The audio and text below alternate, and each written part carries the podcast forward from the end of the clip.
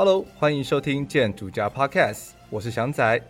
每天身处建筑中，怎么能不懂建筑事？每周严选建筑圈产业及人物大小事，为大家加一点建筑知识。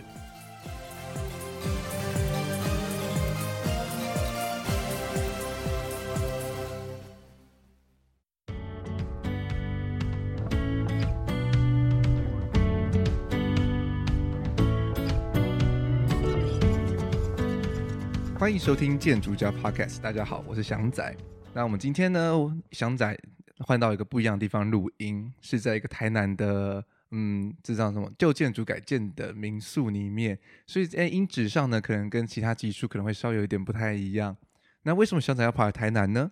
那是因为呢，就是前阵子我在我的 Apple Podcast 的评论里面有收到一位听众的留言，他说他想要听听看，就是有没有人可以分享。关于做毕业设计的感觉，那我其实自己也经历过那段时间，也知道说做毕业设计其实真的是一个还蛮煎熬的过程。就是不管是说题目的发想啦，还有制作的过程，其实都算是一种对自己身心灵的大考验。尤其每次评图的时候，都要熬个好多天，把东西产出来，跟老师讨论，然后又全部被压掉，然后所以又重新来一遍。这样漫长一年的过程，其实真的算是人生中很难忘的经历。所以在今天呢，我就自己跑来台南去找了一位成大毕业的学生，现在应该不算是学生了吧？刚毕业，刚刚毕业，对，就是一个成大毕业的同学，建筑人，来聊聊他在这做毕业设计的感觉。那为什么特别跑来台南呢？那是因为他现在正在台南准备建筑师考试，我不想让他跑来跑去。自由如鸟的我呢，就自己飞到台南，顺便来吃美食、玩乐一下喽。好的，那我们今天的来宾呢是吴新瑞，他做的作品呢是在台湾的恒春支线与仿山地区重新去建设一个火车站的站体啊，当做他的毕业设计。他同时这个作品也入围了二零二零的 IEA GD 建筑系毕业设计特展。那他他作品有什么样的想法，然后如何去呈现这样的作品？那就在我们这一集里面慢慢的讨论。Hello，新瑞，嗨，大家好，那会跟大家自我介绍一下。呃，我是吴新瑞，然后我是台北人，然后成大建筑系刚毕业这样，然后哦，所以你是台你是台北人哦？哦，对，我是台北人。可恶，这怎么在台北？没有，我那个本来考完试就要回台北啊。哦，想说对吧？哦，我以为你是台南人呢。哦，没有没有，我是台北人。哦，OK，好，所以我完全误会了，我以为是你是台南人，然后去台北那个考完试，顺便在那边玩一玩，然后所以然后再然后再回再回台南。没有没有没有，考完试回台北一个月之后，就再去当兵这样子。哦，OK。好，所以就是完全是我误会了，没关系，反正这是我的台南之旅，没关系。Uh, 好，那会跟大家来介绍一下，就是你自己的毕业作品。呃，简单来说的话，就是我选择了位在屏东，就是一个有落山风，然后气候条件比较严酷、比较炎热的地方。然后它是一个三角狭长的地地景，然后后东侧的话是一些起伏的山峦，然后西侧面对的是台湾海峡，就是一个蛮平静的呃一片海洋。然后我在这样的呃基地的条件之下，就是我因着这个恒春支线计划要在这边预设站体，然后我选择了就是两个既有呃公路两侧休息站去做一个呃去做改建这样子。那基本上设定是这样的。嗯哼。那那个恒春支线是台铁它真实有的那个计划？对，就是这个计划大概从可能两千年初就开始说要做。但中间因为一些环评啊或什么的，就是一直卡着。然后我之前就是查到这个计划的时候，然后打去交通部部问的时候，他是说现在还卡在行政院那边，所以就是什么时候会真的实行，这个不确定这样子。因为他好像是排在他们那种计划的一个蛮尾端的的地方这样子。因为毕竟是比较小小偏向的一些小计划。对对对对对，嗯、尤其是台铁的，台铁就推的特别慢。嗯对，没错，真的。而且主要计划应该还是在那种东部，什么电气化之类的。对对，或像南回线现在也正在做电气化。嗯，因为好像好像好像已经通车了。哎，对对对，好像说高雄到台东只要两个小时。嗯嗯嗯。哇，这真的省很多时间。对啊对啊。但是对台北人来说没有帮助。真的。也是要先像搭高铁到那边。对啊，但但是那是另外一个选择啦。就是如果真的要去东部玩的话，好，回归正题。那其实大家应该很好奇说，哎，为什么会是以屏东这样子一个支线去作为你的毕业设计的题目，最主要的问题的话，应该是你那当时是怎么去选题目的？在最开始做毕业设计的时候，我其实并没有很明确知道我想要做什么，就我比较知道我不想做哪种类型的毕业设计。嗯，你不想做哪一种？呃，好比说呃社会性的毕业设计，然后比较偏、哦、呃都市规划或计划那种比较大型的毕业设计，或是、嗯、呃问题解决导向啊，嗯、然后或是那种就是呃可能从一个非建筑的、呃、的领域出发，然后最后再回扣到建筑这样。哦，OK，我就是做社会议题的毕业设计，呃，做的奇差无比。没有，因为应该是，我觉得就是建筑的社会性很重要，然后它也是必须要被关注的。但是，就是我那时候在一开始做的时候，就我觉得我自己好像不适合做这一类型的毕业设计，这样子。嗯，对，因为可能他要处理很多可能分析啊，然后要阅读很多非建筑相关的文献或什么这样。然后我觉得我可能就是对这件事情不是那么擅长，虽然这好像是一个台湾毕业设计普遍的一个的一个一一种呃出发方式这样子。嗯，对，确实确实蛮蛮多人都会去做这一类的题目，嗯、对，尤其是社会性的题目，这对这这几年还蛮多的。对，对对。但是我觉得社会性的题目算是个大坑，我自己觉得啦，嗯、不好处理。对啊，而且而且不好反馈到建筑上。嗯嗯，再加上很多我自己那时候觉得很多现实条件就不是在。在学校能够被验证的，然后变成会很多条件其实是自己假设，那也不知道这样子对后面的，就是做设计的时候，它的的那个论述上的支撑有多稳固这样子。对，所以所以就是每一次拼图的时候都一直被挑战，就是为什么你不是做这样，为什么不是做那样子？那为什么是这样，为什么是那样？对对对，所以我那我那点都很痛苦。呃，真的，而且感觉如果没有那个现实预算的的考量，其实很多设计的动作没有被决定这样子。是啊，没错。对啊，对，对对对。好，那所以那你当时候是怎么注意到在屏东恒春这个支线的这个故事？嗯、呃，所以我一开始就是因为我的毕业设计老师是陈玉林建筑师这样，嗯，然后他一开始就很快的要我们马上选一个机能跟一个基地去做这样子，因为我本身就对美术馆这个类型蛮有兴趣的，所以一开始本来说我要做美术馆这样，他说好，那你就。机机能决定是美术馆，然后就来找基地这样子。嗯，所以开始也是从台北找基地，在那个北美馆后面啊，然后找到台南啊什么。但是那时候就有点卡住，说不知道呃基地要选哪里这样。嗯，然后他就问我说：“那你有没有对什么地方特别有感觉？”这样，因为我大四就上学期在曼谷实习，嗯、然后下学期在新加坡交换。然后就对于这种东南亚非常炎热的气候，就是有某种呃感觉这样子。嗯哼。对啊，所以那时候就很直觉回答说，就是那可能选屏东吧。他就说好啊，那就选在屏东这样子。有点像机能跟基地是分开的，啊，嗯，就找一个可以盖美术馆的基地在屏东这样子。其实有点刻意，但因为那时候也不知道要怎么做这样，嗯，所以就随便找。对，然后就因缘机会之下，就原本是找到那个南回线的枋山车站。OK，就它是在一个。呃，一个坡地上面，然后可以俯瞰枋山那块的平原。嗯，对。然后后来就是在做一些研究之后，才找到这个计划，然后觉得那个新的站体的基地比较适合。嗯，对。然后那后来当然在做一做之后，就是美术馆也没有了，然后就决定就印着这个计划，然后还有现况当中的的一些条件，然后去做就是火车站跟休息站。所以其实也算是一个整个设计过程之中，就是不断的去探索这基地，然后跟你原本想做的题目之间去做拉扯。对对对，就有点乱凑，然后凑一凑之后，就哎，没想到哎，突然看到一个计划，就说哎，那不然就做这个吧，这样子。对啊，对啊，对啊。但是你那种心里有很挣扎嘛，就是因为你应该是蛮大一部分很想要做美术馆的吧？呃，也还好啦，就是自己是喜欢美术馆这个类型，但我觉得真的要做的话，其实也蛮难的嘛，因为就是好比说那时候蛮大的一个考量是要收藏什么，对，或是要展什么，对。这些比较偏向 program 的事情，这样子，就那时候一直没办法解决这个问题。再加上硬要在某个地方盖个美术馆，除非是什么私人的收藏啊或什么，其实好像也没那么合理。是对，所以最后会选择这个台铁的这个计划，也是因为它具有一定程度的必然性，这样子。嗯，就等于说他已经先帮你这个设定，就是反正这是一个继承的计划，这样子，就是不会被质疑。对。哦，这个必然性其实我觉得在做毕业设计的时候还蛮重要的，嗯嗯，因为你必须要去跟评图老师去对谈的时候，去让他们觉得说你有做这件事情的必要性。对，真的，对，不然的话你就会反复被质疑。嗯，所以为什么你要选做这个题题目？那为什么你要选这块基地？对，就等于说会一直在前面的题目在讨论，而反反而没办法一直进到对设计的。哦，那种那种那种期间很煎熬，你就觉得说。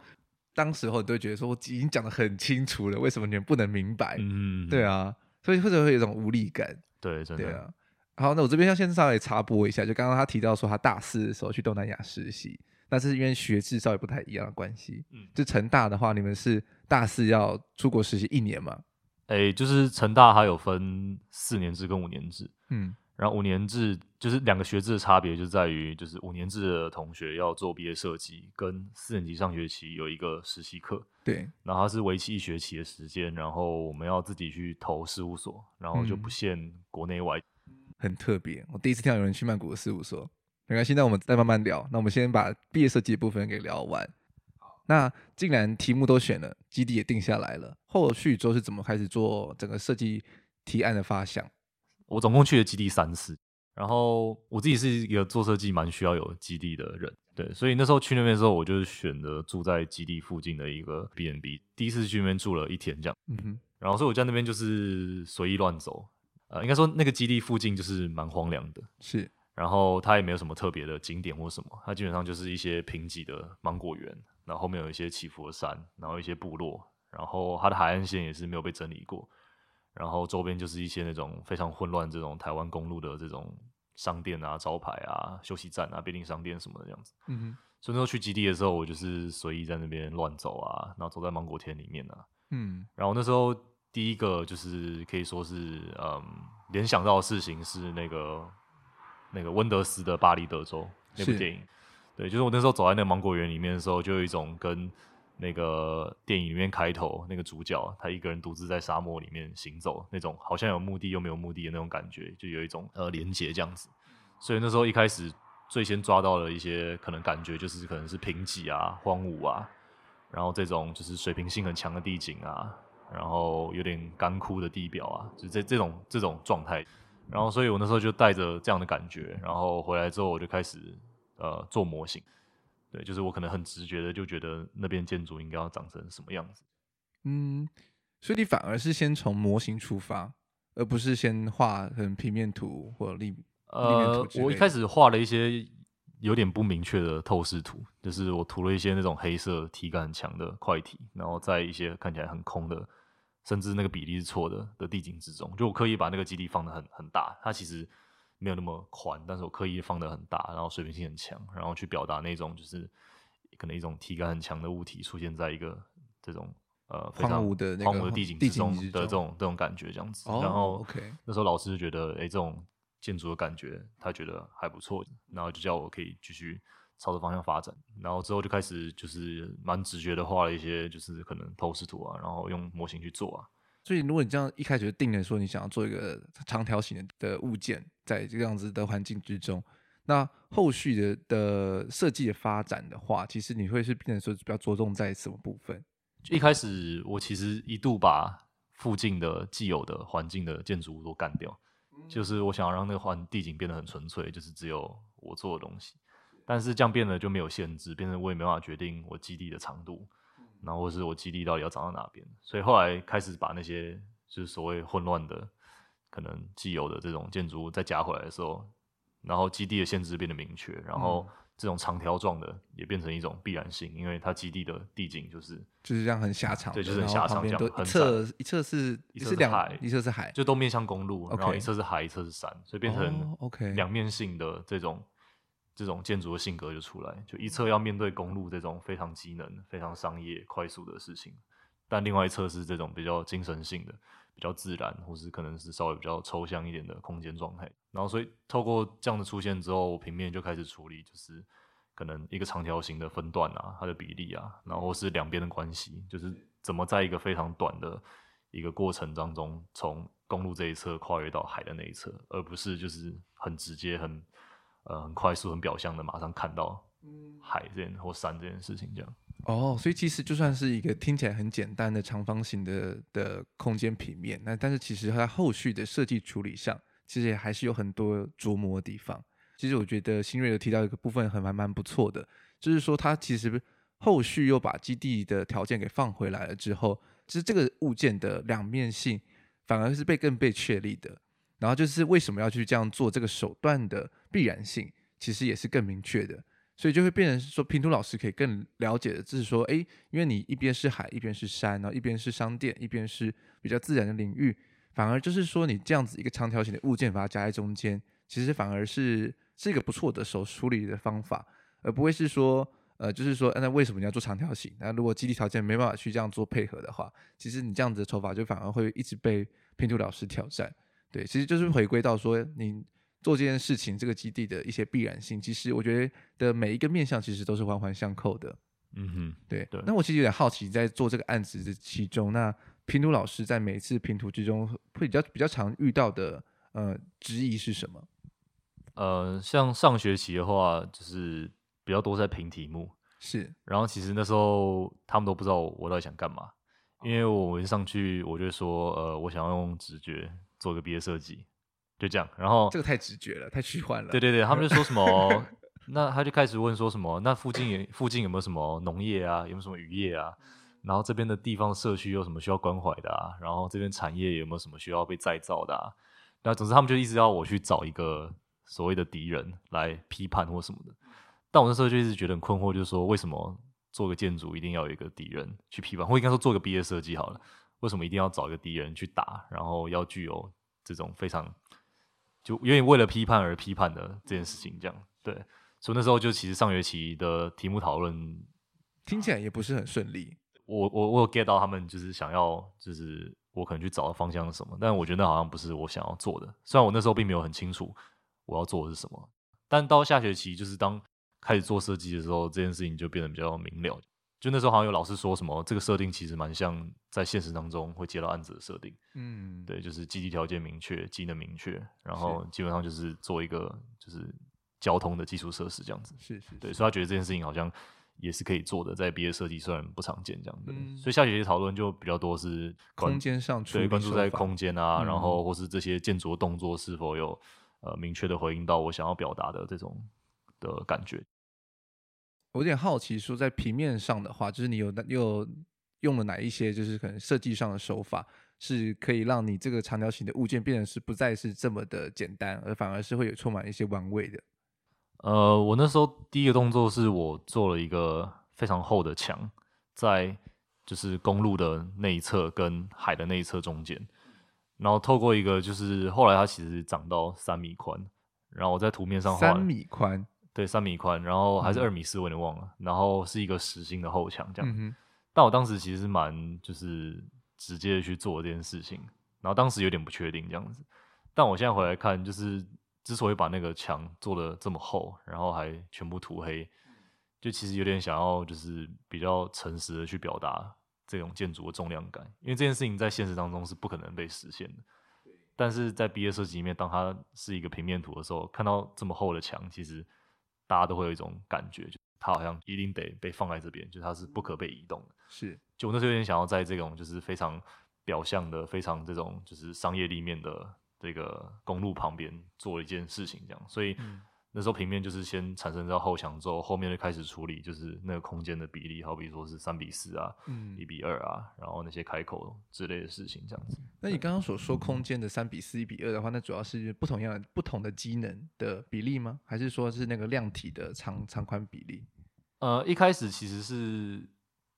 意识流。直觉上告诉我就是要这样做。呃，对，就是我关注量体上比例很大于那个机能上实际需要的空间量。OK，那空间量是后来为了呃为了那个量体的比例再放进去，嗯，就是看哪边放什么这样子。对，或是开口的比例到底是，嗯，就是多宽多高？因为在海的那一侧，它面向的是这个海平线。那其实海平线它的水平性很强，所以那时候在想说我要怎么去彰显这件事情，但是又不被这个水平性给。拉出去，就是不被这个非常扩张的海平面瞬间的，就是被呃怎样被这种太开阔的感觉给拉出这个建筑之外。就我希望这个建筑还是能保保有一点这种内聚性，就是尽管它在一个这么开放的空间之中这样。所以你在空间的处理手法上的话，会是使用比较多这种呃垂直性的元素去算是区分空间。对，就是可能也是我个人的偏好吧，因为。我在做毕业设计，还有一个感觉就是，其实，在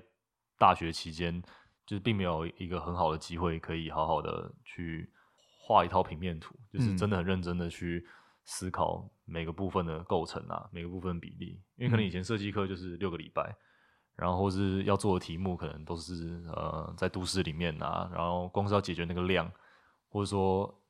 基地条件、条件问题什么，然后是周边环境问题就已经够麻烦了，嗯、变成你可能只剩两个。前面发展几周之后，剩两个礼拜就平面图就画完，然后平面画完，剖面切完，立面长出来，然后就上去平图这样。对，然后也不知道那个东西到底它的高度啊什么，就可能都抓三米啊或什么，嗯、就是这种基本尺寸这样。但其实可能每个细微的十公分，它都有一点空间上改变的的差别这样子。就不管是说材料的厚度，或者是说就是立面的高度，其实在空间的讨论上，其实都有蛮多事情可以玩味的。比如说刚刚提到的那面墙，跟有一个插画艺术家讨论的那一集里面，其实有就有聊到墙有两面性。那墙的话，它同时也是隔绝的里跟外，所以它可以去呈现的是两种不一样的表象。那同时呢，墙它有可以有不一样的高度，比如说你是六十公分，你手就可以撑在它的上面，或者是说它有一米二，它有类似像是呃我们平常看到的扶手一米一、一米二的高度，所以它可以让你有一种安全感。那如果它变成是一米八的话，那就变成是说，你如果想要往对面看的话，你可能还要把自己稍微撑起来。两米四的话，你就完全看不到对面。那甚至你到了五米、六米的时候，那对你反而是会有一种压迫性、那种不安全感的。所以，其实，在很多空间物件上是有非常多可以处理的事情。那同时，在这面墙的上面的话，你又可以去玩不一样的材料、不一样的开口。那它其实就可以去一光是一面墙，其实就可以有非常多的故事可以去讨论。对。那你在这面墙上面的话，你其实就是一个很厚实的墙，是也没有开口的。诶、欸，这边墙上有开口，就是它开口上有分成两种。嗯、就第一种的话，它是一个直通的开口，它就在墙上挖一个洞，然后通常是比较宽的，然后它通往的是像是便利商店啊、土产店，然后公共厕所，就这些需要比较比较有效率的移动，然后比较呃方比较有便利性的这种机能这样子。嗯、那我同时。开了两处开口，它是因为这墙它可能三米厚，嗯、所以它其实有一个机会是它可以在墙里面移动这样子。是，然后所以我刻意的做了两个，好像宽度只有八十公分，然后里面的宽度也是八十公分的一个通道，然后它是在墙里面移动之后，它会来到两处，就是呃比较纯然的、比较抽象的去往海移动过程的两个空间。对，就那时候试图要在一面墙里面当中做出呃这两种呃对比这样。哦，所以你那面墙里面其实也藏了很多很多的玩味跟巧思。但是在材料设定上的话，嗯、你那时候的预想它会是什么样的材料？那时候想法它应该就是那种很粗糙的混凝土。嗯、然后至于其实，但其实到最后，虽然我在模型上表现法用了一个很很强烈的红色，嗯，但是其实我最后其实不是很确定它在现实当中会是什么样的状态这样子。嗯，对，但应该就是那种很粗糙的。的建材，然后不是很精致的那种，这样对。嗯，如果大家对于那个这个作品大概长什么样的模样很好奇的话，其实可以去买，就是这一期的呃台湾建筑杂志第十一月号，其实里面就有其中一页，就是有把新锐的作品给呈现出来。这次很特别的呈现是，它的透视图不是用电脑去绘制的，它是用手绘的方式去呈现，它是比较类似像粉彩的材质嘛，对不对？哎，对。对，所以它就是有办法去呈现出那种有点像是电影场景一般，就是好像在荒野之中，然后去树立的、去耸耸立的一个长条形的物件，在这样子的环境里面。那同时呢，其实用粉彩的表现的手法，其实其实也可以去某一种程度上表现出来那个物件它的材质性，所以会让人会有一种就是呃比较 rough 一点点的这种触感。其实我觉得蛮特别的，就是那时候你为什么会选择要用手绘的方式去呈现你的效果图？就应该一开始在想说，就是当我做一个这么需要就是呃用空间来表达的毕业设计的时候，就透视度其实变得非常重要。然后本来有想过说要用嗯三 D 去 render 或什么，但是因为我本身技术不是特别好，然后再加上就是假设去 run 一个或是呃 P 一个就是可能跟真实很接近的的一种空间透视图，就那好像也不是我想要表达的这样子。然后后来仔细想一下，就是我觉得其实。所谓的透视图，它其实某种程度上它，它它都是假的，就是因为其实我们人真的在看一个空间的时候，绝对不太不太可能是真的单焦点的，或是那么完整的去看到一个空间。我们其实是就是很多片段组合起来之后，才对对那个空间有一种感觉。所以那时候就有一个想法，是觉得说，其实那张透视图它只需要很抽象的表达某种感觉的状态，其实它好像就可以为那个空间说明。对，所以那时候就想要用有一种像是绘画的方式，所以我也刻意的把透视图画得很大张，就是接近到有点像是你在看一幅画的那种感觉。可能每一张透视图它都可以独立存在，成为一一张画的这种想法，就在做的时候这样。对，但当时选择粉彩是因为快，快，真的是快，然后再加上比较简单，因为我其实也我也没有画过粉彩，就是我那其实是第一次画这样。哦，真的吗？所以也算是一个蛮大胆的尝试耶。对啊，因为那时候时间也蛮紧迫的，就是我第一次试大概是平图前三个礼拜这样子，然后我就想说先试一张草稿这样子，嗯，然后我就画了之后觉得哎、欸、好像感觉还不错，因为混粉彩的那个混色还蛮容易的，嗯、然后你只要选选到就是对的的的组合，其实混起来都就是不会差太远这样子。嗯、那这次建筑师考试你一样会用分彩方式画吗？没有，绝对不会。哎、欸，没有，我跟你讲，你画草地、画天空用粉彩画很快，真的吗？真的，真的，真的，真的，你可以试看看。OK，对，大面积涂抹的地方，呃、对，但是呢，就是放到最后，因为你不然你手脏掉了之后，对，真的整个图就毁了，就毁了。对，呃、除非说你要用水彩，但是水彩也很难控制。对，好，这个这是离题的东西，了解。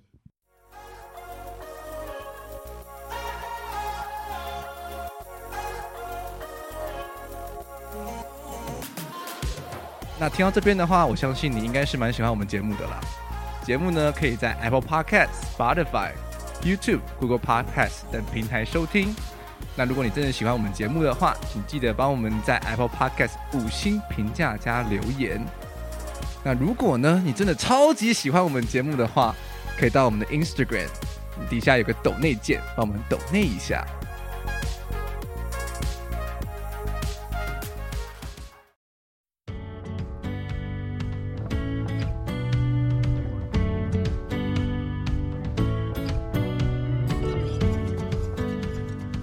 在你的作品之中，还有还有什么部分你想要特别跟各位听众们就是介绍的？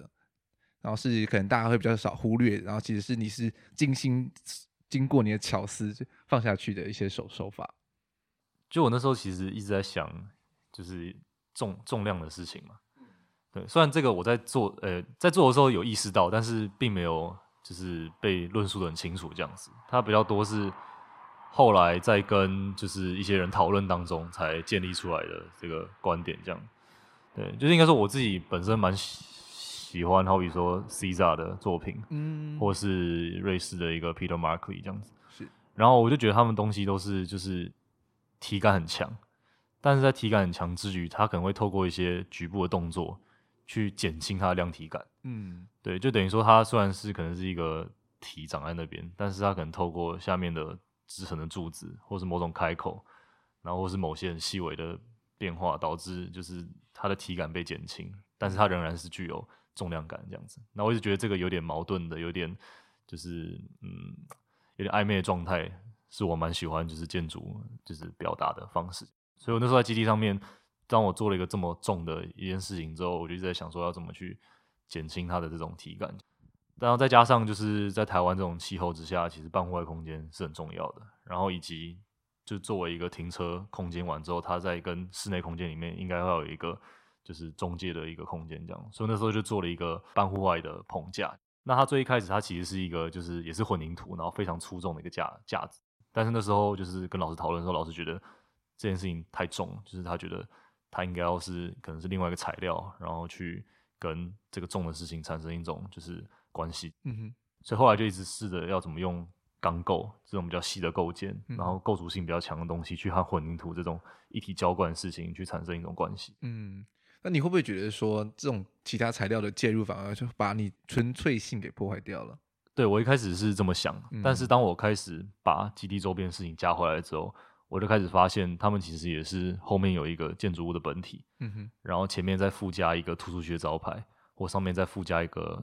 呃，违建的屋顶，然后或者前面放一些、嗯、呃杂乱的东西，所以开始觉得这这样这一种 A 加 B 的关系，其实是这个基地里面的一种特质。嗯，所以变成当我想要把我的建筑放在一个这么连续的，因为它是一个公路，它是一个带状的地景嘛。嗯，当我想要把它放在一个这么连续的这个地景当中时，我好像应该也要回到这个脉络里面去做 A 加 B 这件事情。所以后来就变得可以接受，就是另外一个呃材料的加入。但在加入这个材料的时候，就变成它虽然也是钢构的，也是附加的，但是我必须要做出跟其他的附加不同。所以那时候第一个动作是我让它抬高于这个呃混凝土的后墙，所以变成光线它其实会从两侧都进入。所以它虽然是一个钢构棚架，但它不是阴暗低矮的，它是比较通透、比较透明的这种感觉。是。然后我在前缘也往下折了，好像八十公分吧。嗯。然后一直在想的事情就是，当我透过前缘往下折八十公分的这个动作，会让这个钢构棚架产生一种厚度，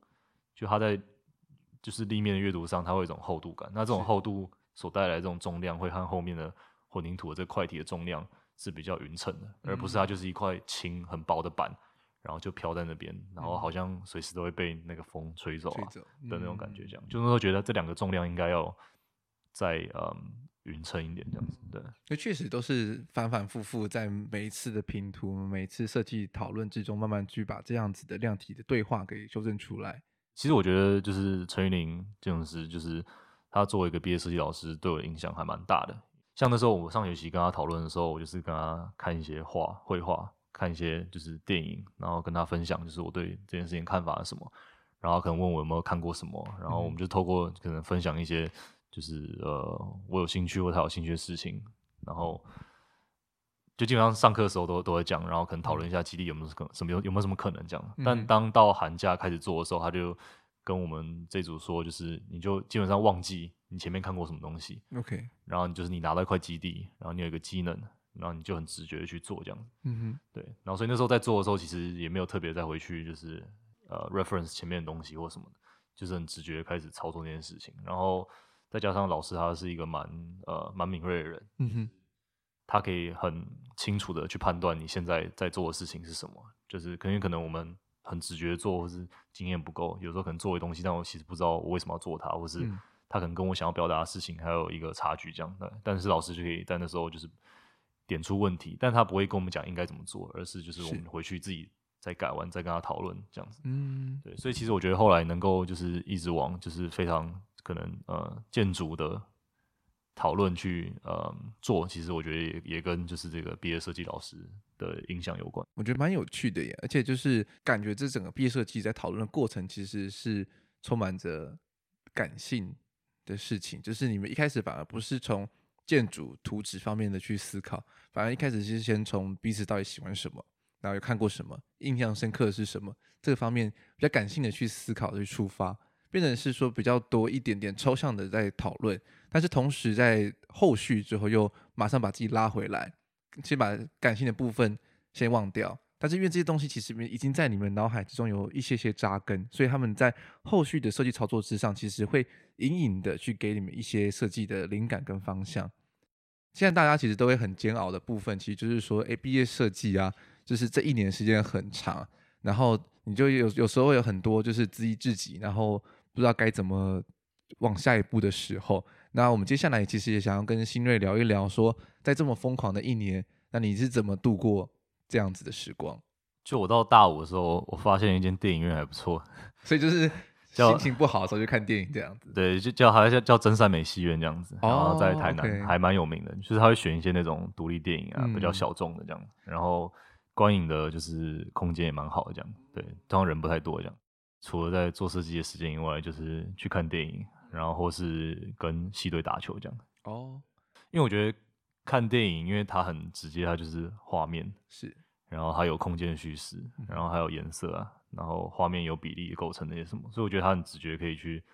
刺激一些想法，或是去嗯刺激一些那种用用画面来表达感觉的事情，这样子。嗯哼嗯哼，对，所以那时候就是一直疯狂看电影，就是看超多。哎、欸，我觉得你这点很棒哎、欸！我那时候，我觉得我自己那时候的状态反而是就是越纠结，然后越把自己关在工作室里面，其实不是一个很健康的状态。呃、就是因为你就觉得是说怎么办，东西都没有出来，我怎么可以出去看电影，或者是去哪里玩之类的？但是我觉得你那样子的方式其实也不错，就是放自己一个假。嗯哼，对啊，那时候就一种就是反正现在做不出来，那就先不要做。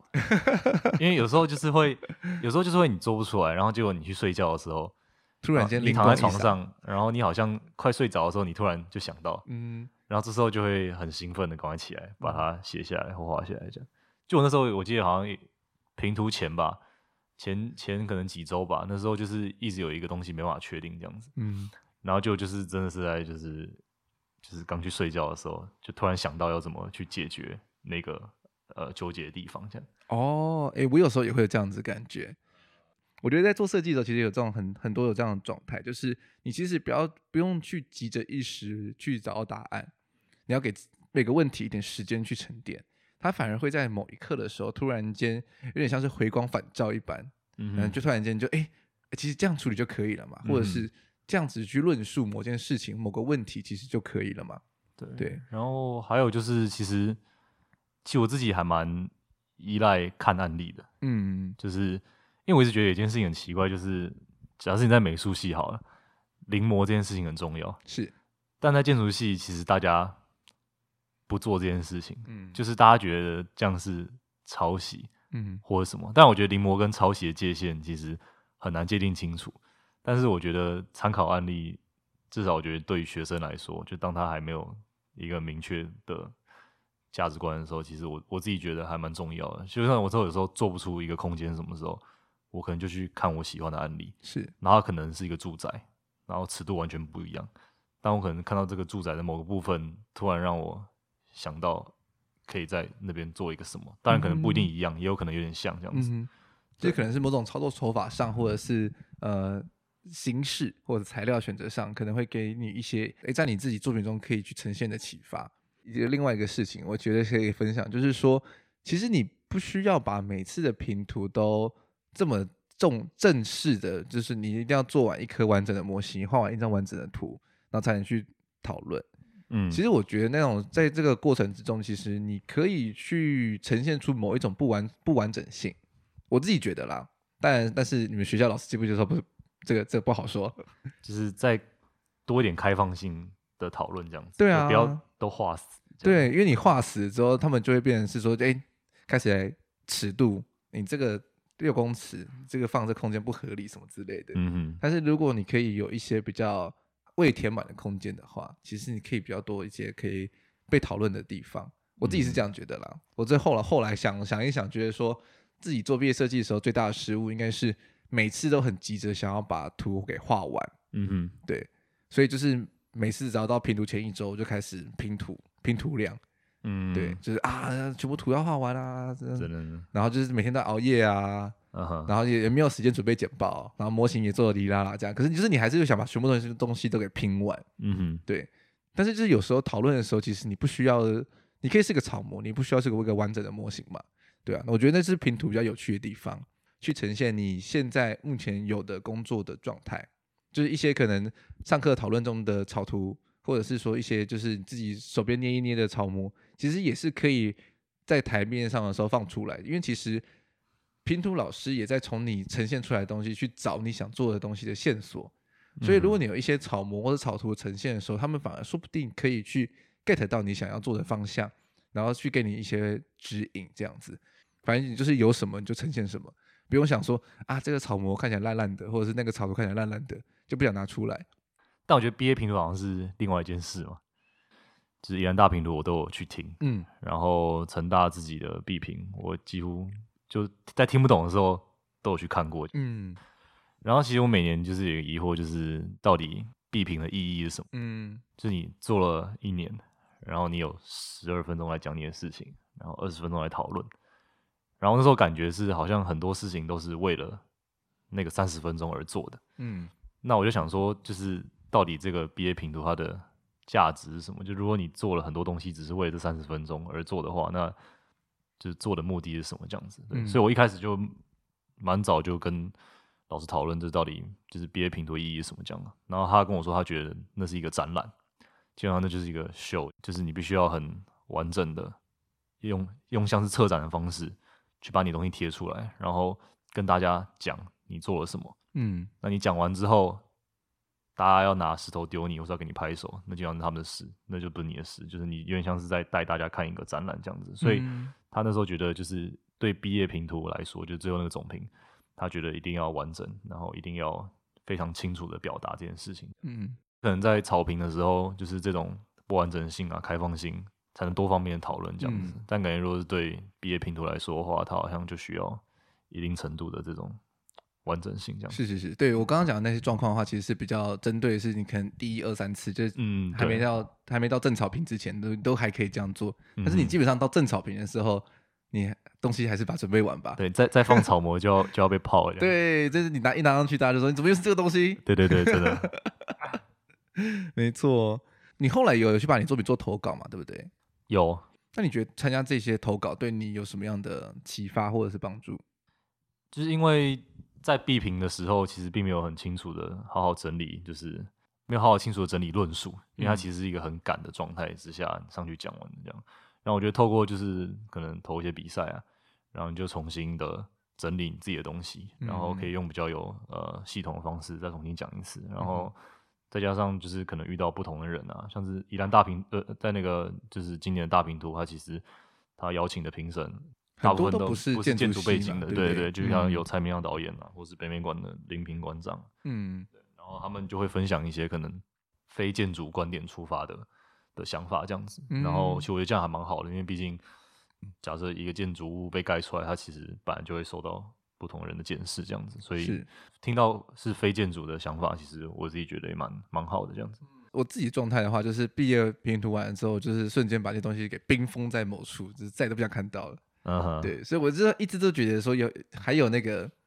心力余力去把它这些东西重新整理完，然后再去做投稿，然后再去。可能还要被再去重新 present 一次，是一个无比的勇气。嗯嗯，对啊。但是我觉得是很好的事情，因为你拼图完了之后，其实你的人会整个松懈下来，就觉得说啊，你完成一件大事情。放着一段时间，之后再重新去把这些东西拿起来，重新看一次之后，其实你反而会可以从一个比较客观或者第三者的方式去重新去检视一次你自己的作品，然后说不定你会有一些不一样的启发，对吧？但其实我做完的时候，其实我有点想要跟。这个作品保持一点距离的感觉，这样子，嗯，因为我自己觉得它有点太强烈了，就是那个表现法或那个形式，它其实不太可能在现实当中被实践这样子。哦，OK，对，所以那时候其实有一种感觉是，我并不想要就是被可能被贴这个标签，或者说被他就是影响这样子。就他他可能是真实，但他没有那么现实这样子。嗯，对，然后我觉得就是不想要就是被他画上等号这样子。可是感觉其实这个过程之中，其实也是蛮纠结。今天这一集其实聊了非常多，从作品出发去聊了一些操作的手法，我们也谈了就是在做作品之中的一些心情的感想，如何抒发自己。其实我觉得这一年，就算很纠结，就算你现在会觉得很痛苦，但是后续回想起来的时候，其实都会有蛮多的启发，而且这一年会是你建筑生涯里面非常难忘的一年，因为对很多人来说。这应该就是你唯一一次可以尽情做自己、尽情发挥的机会，因为你到后后来之后职业之后，你就是要受限更多更多的条件。嗯，对，那时候就是有这个想法，所以就想要选一个可以好好做设计的基地跟题目。对啊，这真的很重要哎。对啊，而且加上就是毕业后就现在准备建筑师考试。然后就会感受到这两个非常大的落差，这样子，嗯、对，然后就会觉得其实就是大五这整年的时间，其实现在想其实还蛮蛮充实的，这样子，嗯、对，就尽管中间可能你有也有过觉得就怀疑自己为什么做毕业设计或什么，但是其实能够在一种就是就是可能一百趴的，就是创作的状态，其实是很理想的，嗯，对，尤其是闭屏前的那几个礼拜，就是你可能跟学弟妹一起做模型啊，然后每天就是从早画到晚。其实回想这个状态，其实是蛮